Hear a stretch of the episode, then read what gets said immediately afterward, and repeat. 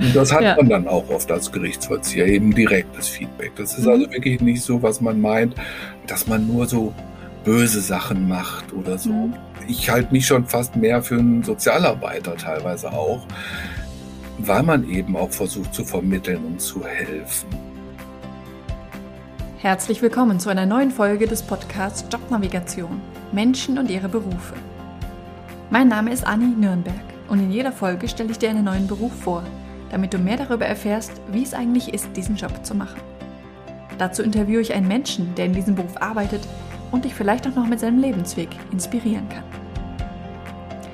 Wer sorgt eigentlich dafür, dass gerichtliche Beschlüsse umgesetzt werden? Vielleicht dachtest du, das macht die Polizei. Dafür gibt es jedoch einen eigenen Beruf, den des Gerichtsvollziehers oder Gerichtsvollstreckers. Mein heutiger Gast Markus erzählt uns in dieser Folge von diesem Beruf. Er berichtet von Geldeintreibungen, Zwangsräumungen und wie er zwischen Gläubigern und Schuldnern vermittelt, um ein gutes Ergebnis für beide zu erreichen. Wir unterhalten uns über die Sonderstellung des Gerichtsvollziehers als Beamter und gleichzeitig Selbstständiger. Und er erzählt uns, wie gefährlich, aber auch wie erfüllend dieser Beruf sein kann. Das und noch viel mehr erfährst du in dieser Folge von Markus. Ja, hallo, lieber Markus. Ich freue mich sehr, dass du im Podcast hier zu Gast bist. Schön, dass du da bist. Ja, gerne. Vom Titel her Gerichtsvollzieher lässt ja vermuten, dass es irgendwas mit gerichtlichen Beschlüssen zu tun hat, die vollzogen werden müssen. Aber wenn man mit sowas noch nie was am Hut hatte, kann ich mir vorstellen, dass der ein oder andere Zuhörer keine Ahnung hat, was das bedeuten könnte. Magst du uns mal da Licht ins Dunkel bringen? Ja, das ist schon soweit richtig. Also der Gerichtsvollzieher, der vollstreckt natürlich, der ist ein ausführendes Organ und Organ der Rechtspflege, ähnlich wie Polizisten. Wir haben also auch nicht zu entscheiden, keine Entscheidungsmacht, was wir jetzt mit den Vollstreckungstiteln oder ähnliches anfangen. Wir haben im Prinzip das zu machen, was der Gläubigervertreter uns in seinem Auftrag anweist. Ja, weil wir haben ja in Deutschland die Gewaltenteilung, ne, die ausführende Gewalt, das sind wir, dann die Judikative, das ist eben die Rechtsprechung und da bekommen wir eben diese Titel mehr oder weniger her und die Anwälte beauftragen uns. Mhm. Ja.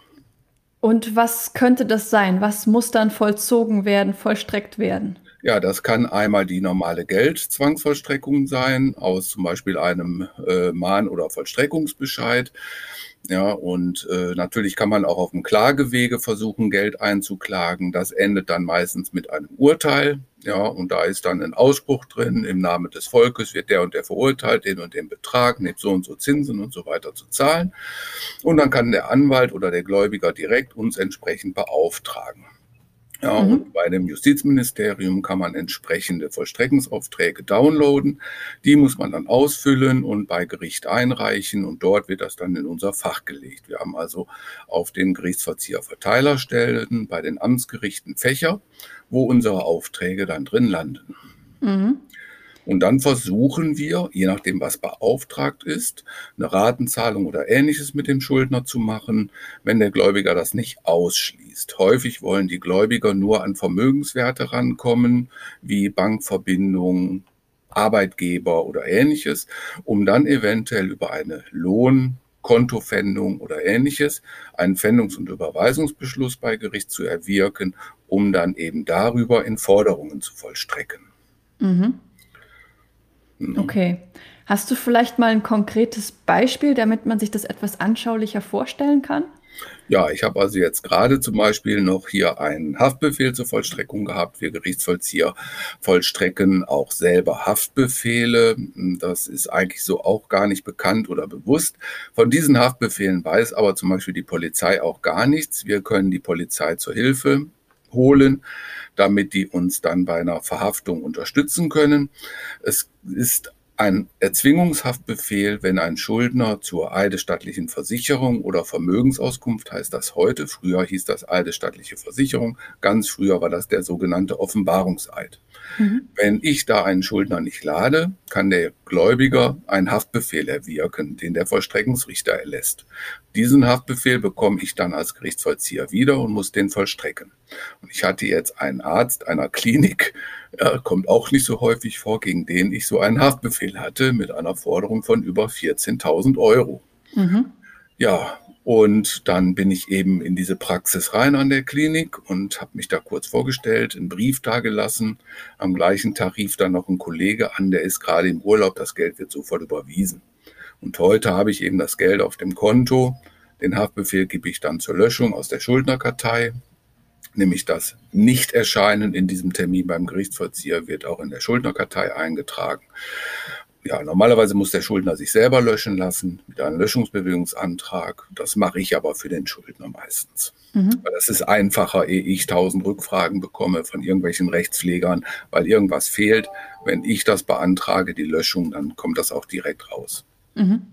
Ja. Okay. Das wäre jetzt ein aktuelles Beispiel einer Geldzwangsvollstreckung. Okay. Das heißt, äh, dieser Arzt hat irgendwem dieses Geld geschuldet und dieser irgendwer hat sich dann ans Gericht gewandt.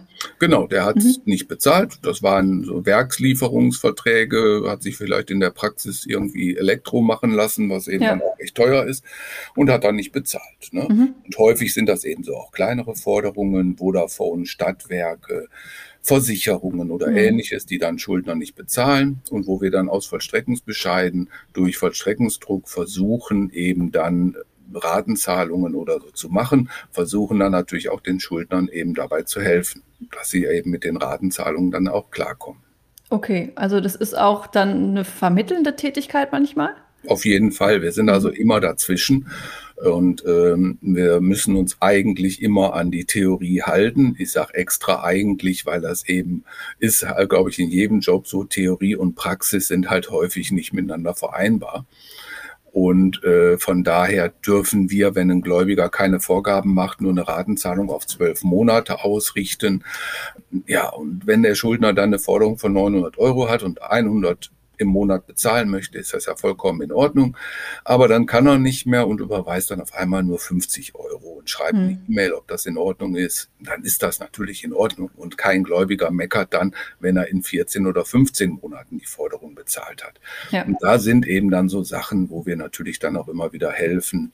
Aber wichtig ist halt, dass man dann auch als Schuldner eben weiterhin im Kontakt mit dem Gerichtsvollzieher ist. Und das ist für mich auch immer sehr wichtig, dass ich einen kurzen Draht habe über E-Mail-Adresse, Handynummer oder so, um dann da auch darauf hinzuwirken, dass es auch weitergeht, mhm. eben Ratenzahlung oder ähnlichem. Ja. Und du bist dann im Boot, bis die, die Summe vollständig äh, überwiesen ist, zum Beispiel. Genau, es sei denn, ein Schuldner kann halt nicht zahlen und er mhm. gibt die so, sogenannte Vermögensauskunft ab.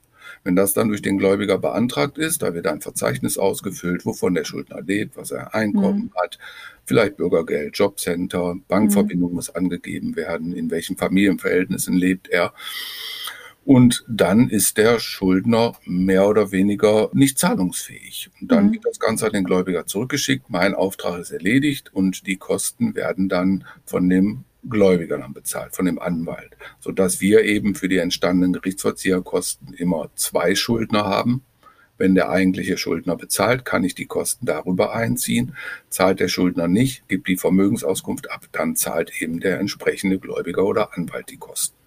Ich habe gerade nicht ganz verstanden, äh, wie das mit der Bezahlung funktioniert. Also, also wer bezahlt dich im Endeffekt? Ja, also wir sind Beamte im mittleren Justizdienst und bekommen darüber ein ganz normales mittlere Dienst Beamtengehalt.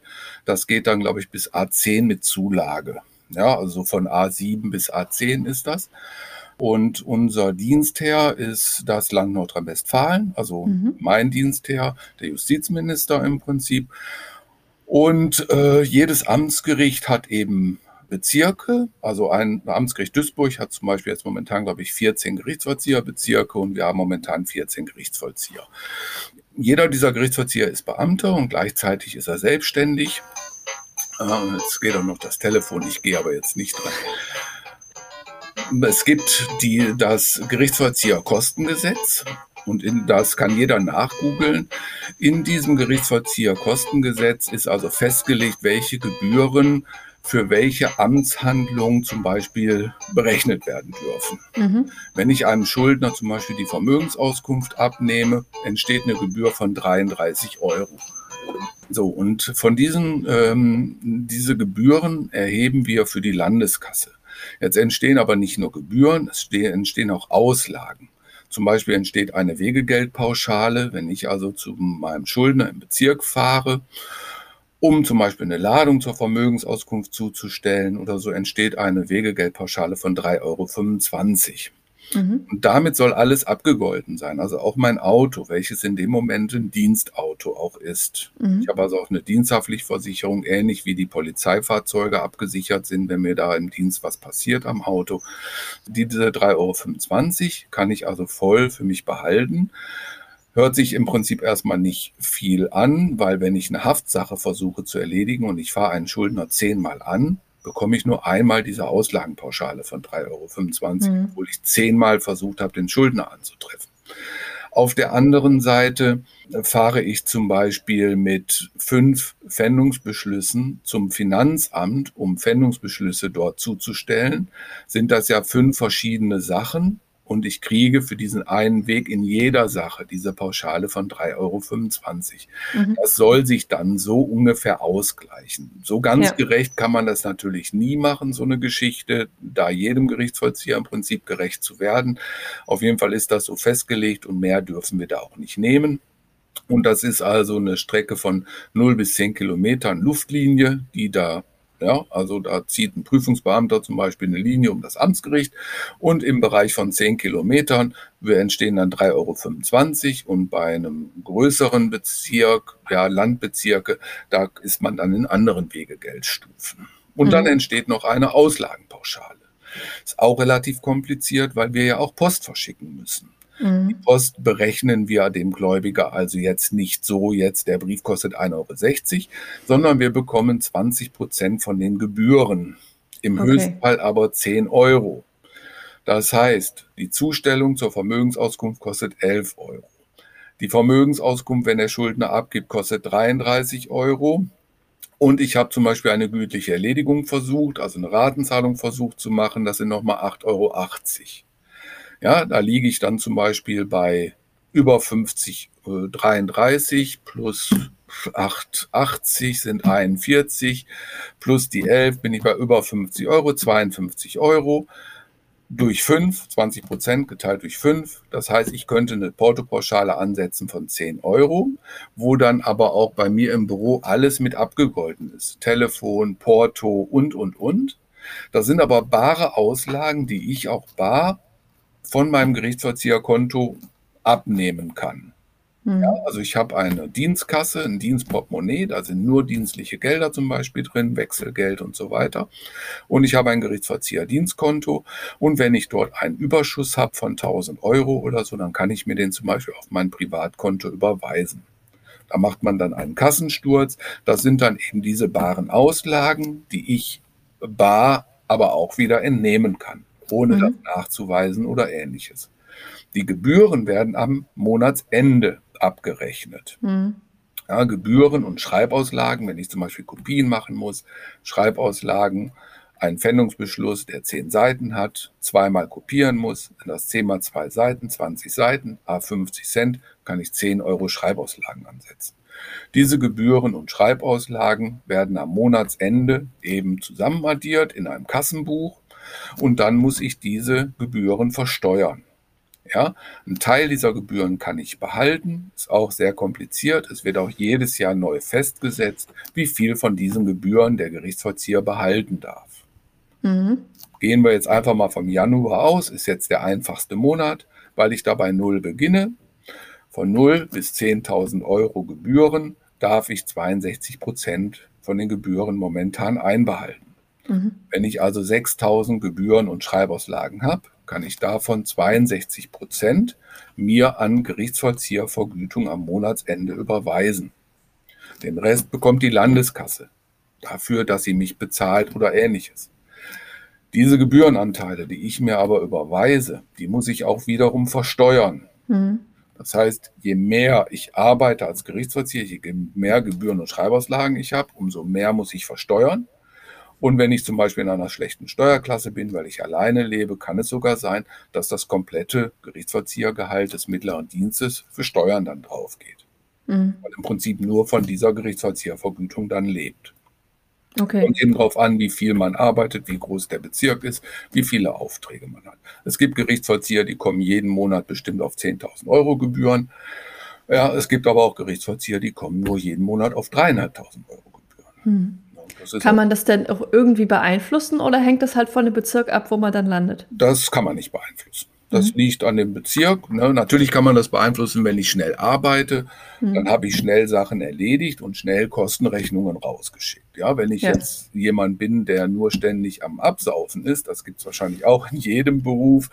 Ja, und das gibt es auch bei Gerichtsvollziehern, die dann im Büro einfach nicht klarkommen und eben nicht so viel und so schnell die Sachen erledigen, ja, dann kommt natürlich auch das Geld viel später rein und dann habe ich jetzt auch Monate, wo ich nur wenig Gebühren habe und dann eben überwiegend vom mittleren Dienstgehalt dann lebe. Ne? Mhm.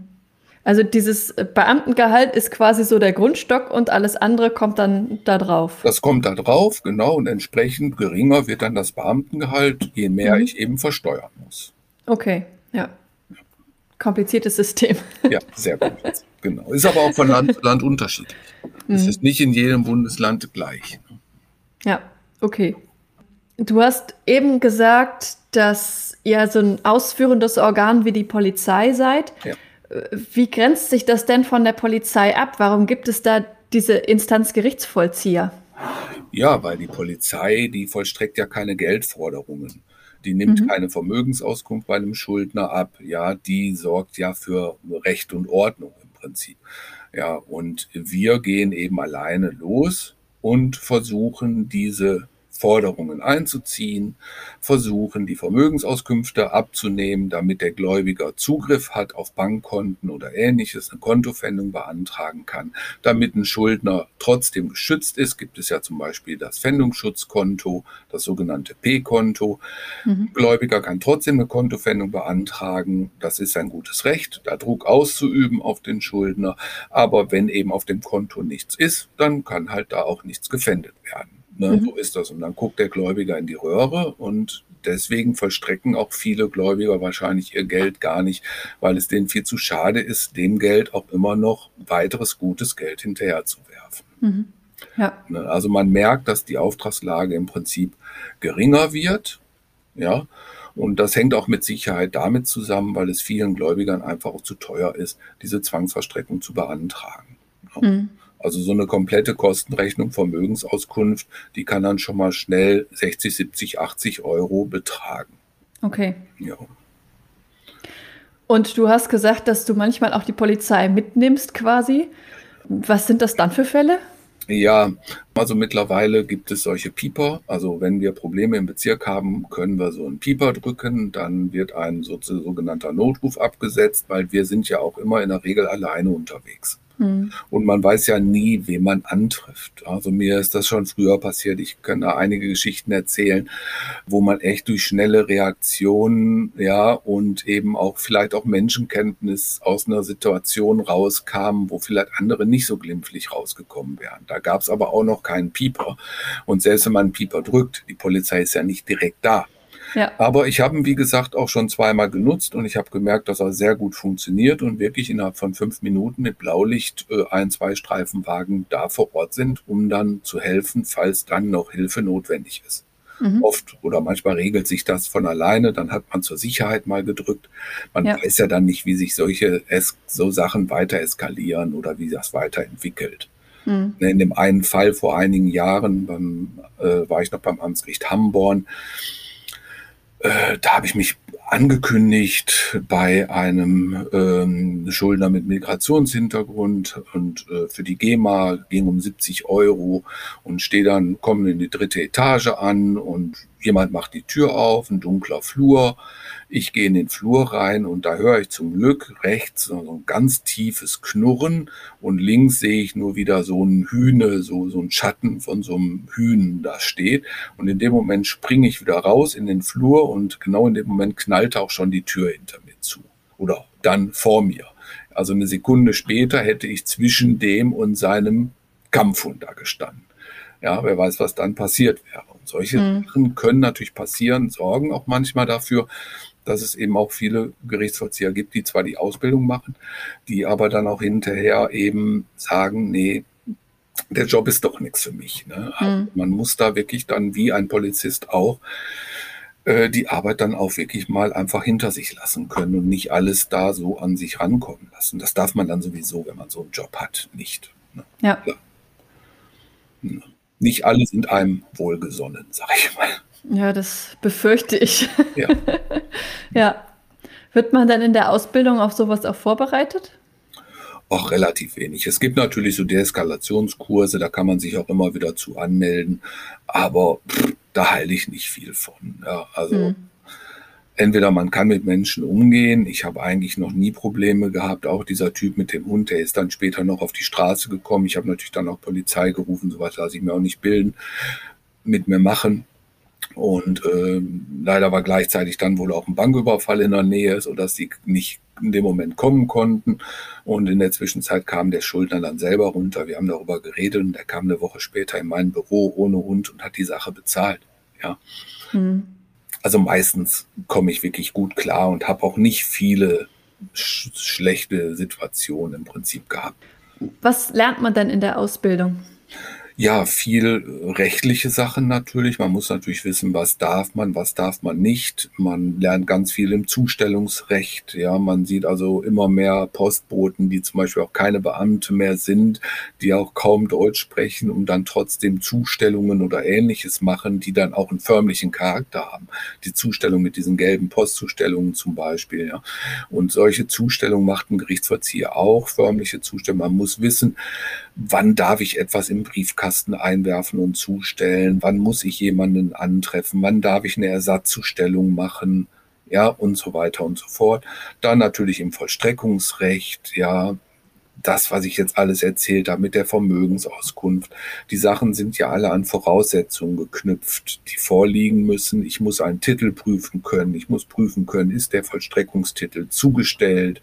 Wenn er nicht zugestellt ist, muss ich den selber noch zustellen, muss eventuell Rechtsmittelfristen abwarten. Also es ist schon teilweise in der Ausbildung auch recht trocken. Und wie es in jeder Ausbildung ist, lernt man natürlich auch ganz viel, was man hinterher im Leben nicht mehr braucht. Ja. Auch als Gerichtsvollzieher nicht. Ne? Also Wechselrecht zum Beispiel, ein ganz großes Thema in der Ausbildung. Aber ich glaube, es gibt in Deutschland keinen Gerichtsvollzieher mehr, der mal einen Wechsel irgendwie da eröffnet oder zugestellt hat oder so. Ne? Okay. Und die Ausbildung ist dann ähm, drei Jahre, wie so eine über typische zwei Berufsausbildung? Jahre. Zwei Jahre. Ja, also eigentlich geht über zwei Jahre und ist also auch unterteilt in Praxis und so ein Blockunterricht in Monschau. In Monschau mhm. ist die ist so eine Justizausbildungsstätte. Dort sind die Gerichtsvollzieher dann auch untergebracht für so drei Monate und sechs Monate, glaube ich. Und in den anderen Zeiten ist man dann bei einem Gerichtsvollzieher zur Praxisausbildung mhm. und hat dann einen Begleitunterricht freitags in der Regel. Also ist es hier in NRW zumindest. Und da ist dann beim Amtsgericht unterrichten dann Bezirksrevisoren. Das sind eben Leute vom Landgericht, Rechtspfleger aus dem gehobenen Dienst vom Landgericht, die prüfen also auch Gerichtsvollzieher. Ja, das heißt, dort, wo man viel Macht miteinander vereint, ist natürlich auch die äh, Gefährlichkeit groß, dass die auch ausgenutzt Mhm. Habe ich also selber auch schon erlebt. Es gibt immer wieder Kollegen, die auch aus dem Dienst entfernt worden sind, weil man denen mit irgendwelchen Sachen auf die Schliche gekommen ist. Ja, man verdient wirklich nicht so schlecht, dass man das wirklich machen muss. Sachen anbieten muss, Quittungsblöcke türken muss oder eben ja, Quittungsblöcke aus dem Schreibwarenladen kauft und dann da Quittungen aushändigt und die richtigen Quittungen, die man von der Justiz bekommt, äh, die durchnummeriert sind, komplett, wo jedes einzelne Blatt durchnummeriert ist, im Nachhinein ausfüllt. Sowas habe ich alles gehört, dass sowas eben mal Gerichtsverzieher gemacht haben. Aber zum Glück kommt man denen dann auch auf die Spur, ne? dass die mhm. dann damit auch nicht durchkommen. Aber wie es bei der Polizei, ich glaube, in jedem Job gibt es eben schwarze Schafe. So mit Sicherheit auch Gerichtsvollziehern. Aber in der Regel haben die es nicht nötig und machen sowas natürlich auch nicht. Ne? Mhm. Was würdest du denn sagen, was man so für persönliche Voraussetzungen mitbringen sollte, um diesen Beruf gut zu machen? Ja, früher war es so, dass ein Gerichtsvollzieher, glaube ich, mindestens 26 oder 27 Jahre alt sein musste, bevor er sich überhaupt für die Ausbildung bewerben durfte. Früher war es auch so, dass man eben schon Beamter im mittleren Dienst sein musste und dass das so mhm. eine zweijährige Zusatzausbildung gewesen ist, okay. für die man sich dann beworben hat. Das heißt, man kannte die ganzen Internas schon bei der Justiz und hat es dann natürlich auch viel leichter. Ich finde es auch richtig gut, wenn die Leute entsprechende Lebenserfahrung haben. Das ist wie bei der Polizei heutzutage. Ich finde, man sieht viel zu viele junge Polizisten, die gar keinen älteren, erfahrenen mehr irgendwie an ihrer Seite haben und die dann wirklich auf die Menschheit losgelassen werden, obwohl sie selber erst 18 bis 20 sind und kaum Lebenserfahrung haben. Und ähnlich ist das heute beim Gerichtsvollzieher eben auch. Ja, also man kann auch heute als Quereinsteiger Gerichtsvollzieher werden. Man muss dann aber schon eine abgeschlossene Berufsausbildung haben und da auch schon das ein oder andere Jahr, glaube ich, gearbeitet haben. So genau weiß ich das gar nicht. Und trotzdem gibt es auch direkt Schulabgänger, die in die Gerichtsvollzieherlaufbahn kommen. Ja, und dann eben dort noch so eine Zusatzausbildung, glaube ich, von sechs oder zwölf Monaten machen, wo mhm. sie im Prinzip das aufholen sollen, was Leute aus dem internen Bereich denen schon voraus haben. Ja, also interner und so weiter. Das ist so eine Art Vorbereitungslehrgang über sechs oder zwölf Monate, um dann in diese Gerichtsvollzieherausbildung zu kommen. Ja, also gute Organisation ist schon mal wichtig, Selbstorganisation. Ja. Ja, okay. Gute Geräte. Die Arbeit hat sich total verändert. Vor 20 Jahren, als ich angefangen habe, war es 70 Prozent Außendienst, 30 Prozent Büro. Heute sind es 80 Prozent Büro und Boah. 20 Prozent Außendienst. Ja, also in den Außendienst brauche ich im Prinzip einmal in der Woche vielleicht noch drei, vier Stunden zu fahren. Ja, ich fahre gerne in Außendienst, deswegen fahre ich zwei, drei Tage, dann ein bis zwei Stunden. Mhm. Aber in der Regel muss man das nicht mehr. Ich kann auch die ganzen Ladungen, die ich persönlich vor Ort zustelle, den Schuldnern gebe, kann ich auch alle per Post zustellen lassen. Dann muss ich noch viel weniger im Bezirk und raus. Ne? Aber mhm. es ist einfach, ja, das finde ich einfach schade, dass es immer mehr Büroarbeit geworden ist. Ne? Mhm. Ja, das glaube ich. Ja. Du versuchst ja dann auch, die Menschen anzutreffen. Das heißt, wahrscheinlich vormittags zwischen neun und eins oder so arbeiten genau. macht wenig Sinn, zumindest was den Außendienst angeht. Ich fahre aber trotzdem morgens immer, weil es geht mir um ja. die Zustellung. Es geht mir darum, den Leuten die Briefe zu bringen. Mhm. Wenn die dann da sind, können sie sich bei mir immer noch melden. Per ja. E-Mail, wenn die eine Ratenzahlung machen möchten oder so. Ne? Ja. Okay die meisten oder viele kennen mich auch mittlerweile schon. Dann vereinbart man mit denen was. Ne? Hm. Hm. Aber manchmal dann wahrscheinlich doch auch mal abends oder so ja, ja, klar. Ich war auch letzten Samstag mal mit Haftbefehlen los. Mhm. Leute, die ich dann nie bekomme, da fahre ich dann auch mal samstags, äh, nachmittags mal drei, vier, fünf Stunden im Bezirk. Ja. Und bin dann auch mal hartnäckiger, weil ich dann einfach mir die Zeit dann auch nehme, wirklich herauszufinden, wohnt der da überhaupt noch? Wann kann man den vielleicht mal antreffen oder solche Sachen. Ne? Da mhm. klopft man dann auch mal länger und nimmt sich dann in den Häusern auch mal mehr Zeit, die man so im normalen Tagesgeschäft dann eben nicht hat. Ne? Mhm. Und äh, was ist so meistens die Reaktion der Leute, wenn du auf einmal vor der Tür stehst? Ja, viele meinen, glauben gar nicht, dass man eben diese Macht in Anführungsstrichen hat, die verhaften mhm. zu können. Spätestens dann, wenn man dann wirklich damit droht, jetzt auch die Polizei zu rufen, die einen dann unterstützt. Spätestens dann beantworten die Leute in der Regel dann auch die Fragen. Ne? Ne? Also Angst hat von mir im Bezirk eigentlich nie jemand, weil ich mit den Leuten vernünftig umgehe. Und es ist jetzt auch nicht so schlimm, diese persönlichen Daten eben zu erklären gegen mhm. Gerichtsvollzieher. Das muss man einfach machen. Das ist halt gesetzlich vorgeschrieben und fertig. Ja. Ja, und wenn man das alles macht, es muss ja auch keiner obdachlos werden. Es muss auch in Deutschland im Prinzip keiner zwangsgeräumt werden. Mhm. Das Jobcenter zahlt die Mieten, wenn man das Ganze vernünftig macht, dann zahlt das Jobcenter auch direkt die Miete an den Vermieter. Da würde man nie in Probleme bekommen. Da kommen die Leute erst rein, wenn die sagen, nee, ich möchte aber, dass die Mieten auf mein Konto gehen. Ich kann das auch überweisen an den Vermieter.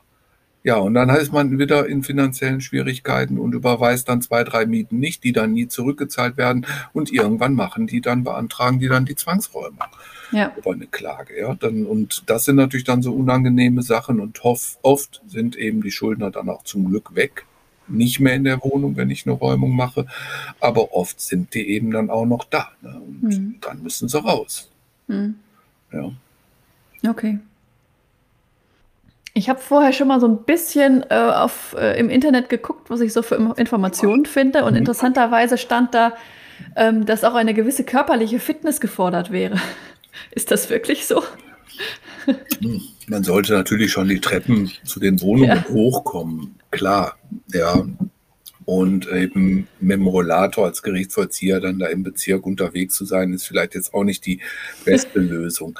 Aber in der Regel kommt es heutzutage fast nur noch. Es wird immer mehr Büro, immer mehr digital. Wenn der Schuldner zur Vermögensauskunft zum Beispiel nicht kommt, dann haben die Gläubiger heute die Möglichkeit, noch Anträge zu stellen, die Bankverbindung zu erforschen über das Bundeszentralamt für Steuern, nach dem Arbeitgeber zu forschen, bei der deutschen Rentenversicherung, nach mhm. Kraftfahrzeugen zu forschen, beim Kraftfahrtbundesamt. Das können die direkt mit in so einen Auftrag mit reinschreiben. Wenn die Voraussetzungen gegeben sind, holen wir diese Drittauskünfte, so heißt das, holen wir dann ein. Das heißt, es lohnt sich für einen Gläubiger oft gar nicht, dass es zu einem Haftbefehl kommt, weil ja aus diesem Vermögensverzeichnis nichts anderes hervorgeht, als eben eine Bankverbindung, eventuell ein Auto oder eben Lohn, Arbeitslohn. Ne? Und deswegen gibt es eben diese digitalen Wege heutzutage. Das ist jetzt seit 2018 ungefähr, dass wir diese Drittauskünfte einholen können. Darauf, das machen jetzt viele. Ne? Und viele versuchen an ihr Geld zu kommen über diese Forderungsfändung, also in Konto zu fänden, in Lohn zu fänden. Hm. Ja. Okay. Aber körperliche Fitness, ich meine, ich mache jetzt seit 2012 Karate, äh, kann natürlich nicht schaden, wenn man das Gefühl hat, sich selber auch verteidigen zu können, hm. wenn da was passiert, ja.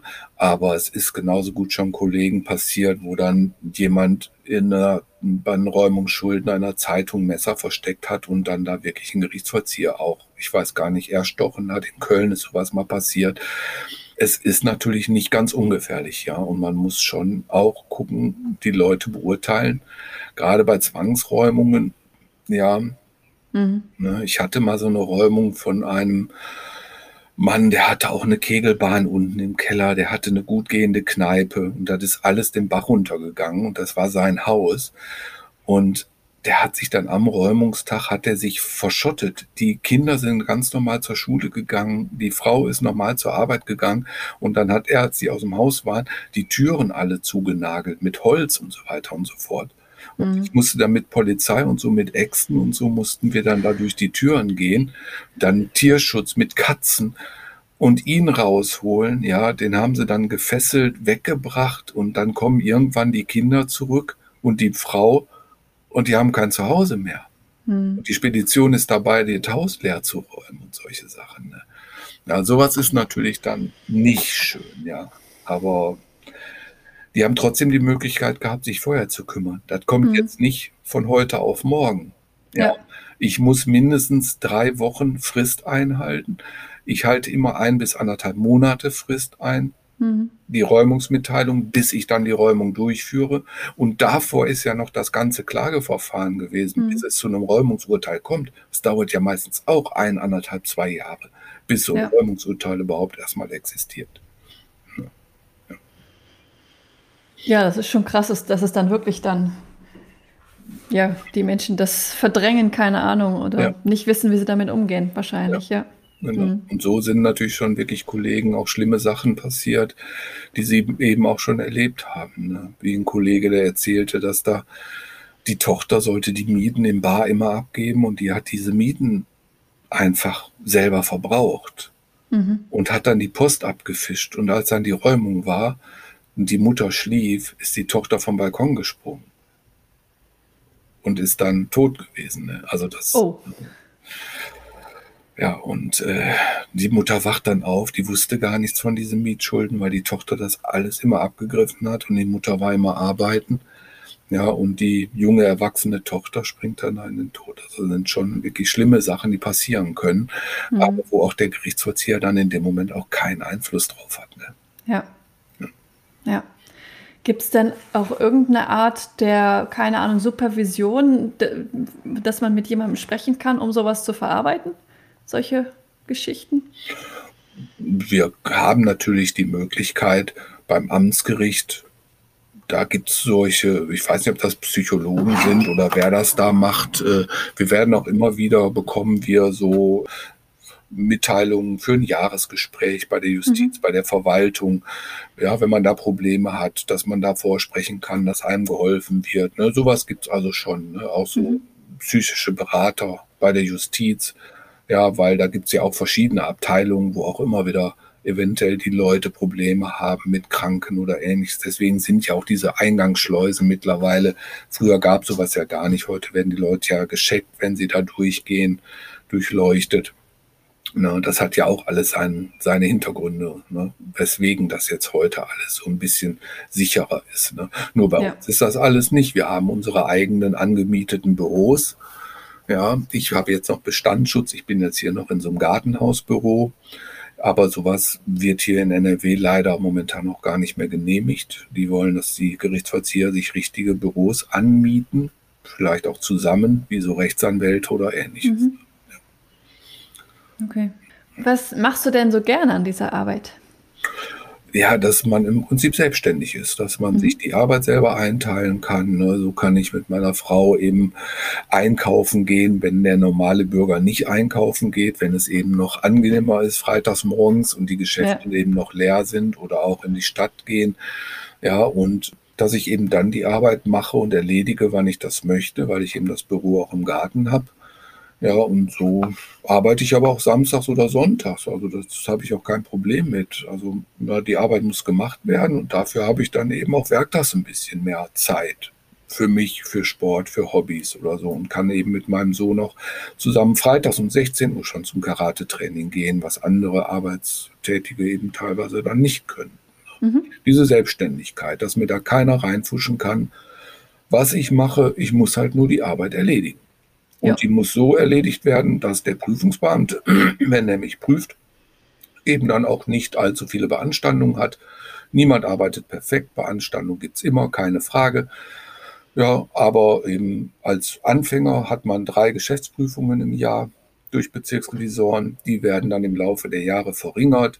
Mhm. Und äh, nee, vier, glaube ich, sogar anfangs. Und äh, das also zwei Prüfungen hat man aber immer. Also als gestandener, erfahrener Gerichtsvollzieher, der wenig Beanstandung hat, hat man zwei Geschäftsprüfungen, eine unangemeldete, ja, und eine, die im Vorfeld die ordentliche Prüfung, die wird im Vorfeld abgesprochenen Termin. Und die unangemeldete soll eben dann dafür auch sein, dass wirklich, wenn man Minus in der Kasse hat, was nicht passieren darf, dass sowas oft dann mal auffällt, dass auch schwarze Schafe dann auch da mal gefunden werden. Das ist auch richtig ja. so. Ja. ja. Okay. Und so ist auch schon aufgefallen, dass ein Gerichtsvollzieher sein Dienstkonto mit 30.000 Euro wieder auffüllen musste und sich schnell einen privaten Kredit geholt hat. Nur das fällt natürlich auf, weil zwei Stunden später ist dann die Prüfung. Und wenn du dann keine Quittung hast, wo die 30.000 Euro herkommen, dann ne, wird dein Büro erstmal dicht gemacht und erst ja. alles geprüft. Ne? Mhm was auch gut ist dann in dem Fall. Ja, ne? definitiv. Findet ja. man solche Leute dann eben, die eben nicht korrekt arbeiten. Wenn jetzt von den Zuhörern jemand sich für den Beruf interessiert, gibt es sonst noch was, was du der Person gerne mitgeben möchtest? Also ich finde es eine gute Mischung aus Bürojob. Man sollte auf jeden Fall mittlerweile sehr äh, gut sich auskennen, auch mit PC, mit äh, also mit mit allem mit Druckern und so weiter und da auch Spaß dran haben an dieser Technik. Man hat also niemanden, der einem da hilft, außer mhm. vielleicht Kollegen, ja, so wie ich eben vielen Kollegen hier in Duisburg helfe mit dieser Digitalisierung. Kartenlesegeräte, ja, dass man eben digital signiert Sachen schicken kann und so weiter. Da sollte man auf jeden Fall ähm, ja weit oben sein, also dass man sich damit gut auskennt, aber die Jüngeren haben damit ja heutzutage kaum mehr Probleme. Dann sollte man mit Menschen umgehen können, gerne und viel telefonieren können wollen. Die jüngeren Leute leider heutzutage nicht mehr so, aber man lernt es zwangsläufig. Ja, ja, natürlich den Leuten wirklich in die Augen gucken mit denen vernünftig umgehen und genauso kommen die dann auch wieder auf einen zu. Ja, wenn ich mal einen Bezirk wechsle, dann habe, erlebe ich das ganz oft, dass die Leute das wirklich sehr bedauern, weil es viele Kollegen gibt, die eben auch mit den Schuldnern eben ganz anders umgehen, mhm. ja, wie man mit seinesgleichen umgeht. Und ja. das finde ich sehr schade. Ich gehe mit meinen Schultern genauso um, wie ich mit meinen Karatefreunden, Tischtennisfreunden oder bei mir in der Familie mit den Leuten umgehe. Mhm. Ja, und äh, das merkt man auch und das wird einem aber auch anerkannt von den Schuldnern. Ja. Schuldner, die eben schon andere Gerichtsvollzieher gehabt haben, die sagen also auch, boah, können Sie nicht wieder das übernehmen oder so. Sowas erlebe ich also auch wirklich häufiger, ne? weil ja. mit anderen eben nicht so gut klarkommen. Das ist doch ein schönes Feedback. Ja, das stimmt. Ne? Das hat ja. man dann auch oft als Gerichtsvollzieher, eben direktes Feedback. Das ist mhm. also wirklich nicht so, was man meint, dass man nur so böse Sachen macht oder so. Mhm. Wir sind also wirklich, ich halte mich schon fast mehr für einen Sozialarbeiter teilweise auch.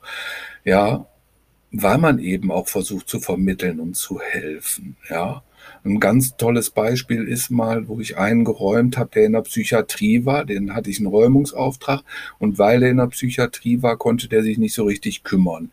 Sprach die deutsche Sprache nicht so gut, hatte aber, als aus der Psychiatrie rauskam, einen sehr tollen Arbeitgeber, ich glaube Thyssen oder so, und hat dort auch richtig gute Arbeit geleistet. Und jetzt kam die Räumung und er hatte ein Problem, Post zu öffnen und wusste gar nichts davon, war aber zu Hause. So, und die meisten Gerichtsvollzieher, da bin ich sicher, hätten die Räumung durchgeführt. Ich habe mir das angehört und habe gesagt, ob ich mit dem Chef telefonieren kann. Und dann hat der Chef mit mir und dem Eigentümer eine große Gesellschaft das so geregelt, dass der eben vom Lohn immer ein bisschen mehr abzweigt und dann direkt an den bezahlt und die Räumung eben dann nicht durchgeführt wurde. Mhm. Das sind so Sachen, da kann man vermitteln, obwohl es eigentlich nicht der Job ist vom Gerichtsvollzieher, aber es ja. ist doch machbar und möglich. Ne? Und ja. finde ich, dass die menschliche Seite eben da auch oft in der Allgemeinheit zu kurz kommt. Also eine Kollegin hat gestern in WhatsApp was gepostet, da ist eine angebliche Pressemitteilung rausgegangen in Bremen, die ist so unterirdisch gegen Gerichtsvollzieher. Das ist also ganz schlimm, das kommt irgendwo aus der reichsdeutschen Ecke oder so. Ne?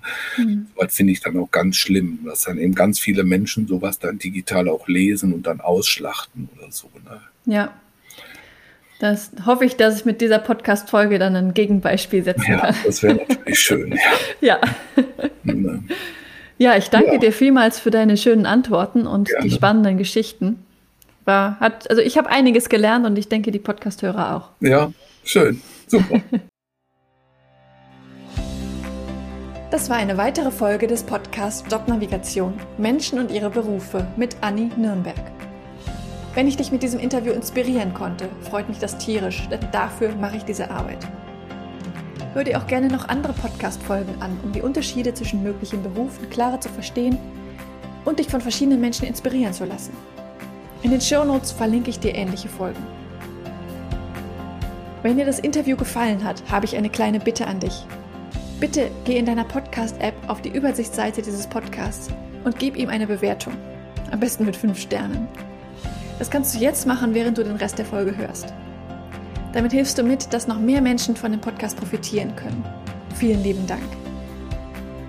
Vielleicht bist du ja auf der Suche nach einem Beruf, in dem du so richtig glücklich bist, wie meine Gäste in diesem Podcast. Wenn du dir Unterstützung wünschst bei der Frage, welcher das für dich sein könnte und wo du so richtig aufgehst, helfe ich dir gerne, Klarheit zu finden. Du hast dabei die Wahl. Du kannst dir selbst in einem strukturierten Online-Kurs selbst erarbeiten, welcher Beruf dich maximal erfüllt. Oder du wirst von mir im Coaching an die Hand genommen und wir gehen den Weg gemeinsam. Wie ich bei beiden Varianten vorgehe, kannst du dir in Folge 100 anhören. Mehr Informationen zu meinen Angeboten findest du auf der Webseite. Sie ist in den Show Notes verlinkt. Wenn du mehr zu mir als Person erfahren möchtest, empfehle ich dir, die Folgen 10 und 20 anzuhören. Dort erzähle ich von meinem eigenen Weg, der mich zu meinem Traumjob, nämlich dem Berufscoaching, geführt hat. Es ist so schön, einen Beruf zu haben, wo du wirklich gerne hingehst, in dem du mit Leichtigkeit erfolgreich bist, wo du deine Stärken und Talente einsetzen kannst, der dich einfach auf allen Ebenen erfüllt und glücklich macht. Ich wünsche dir von Herzen, dass du dieses Gefühl erlebst, und zwar möglichst jeden Arbeitstag. Deine Anni von Jobnavigation.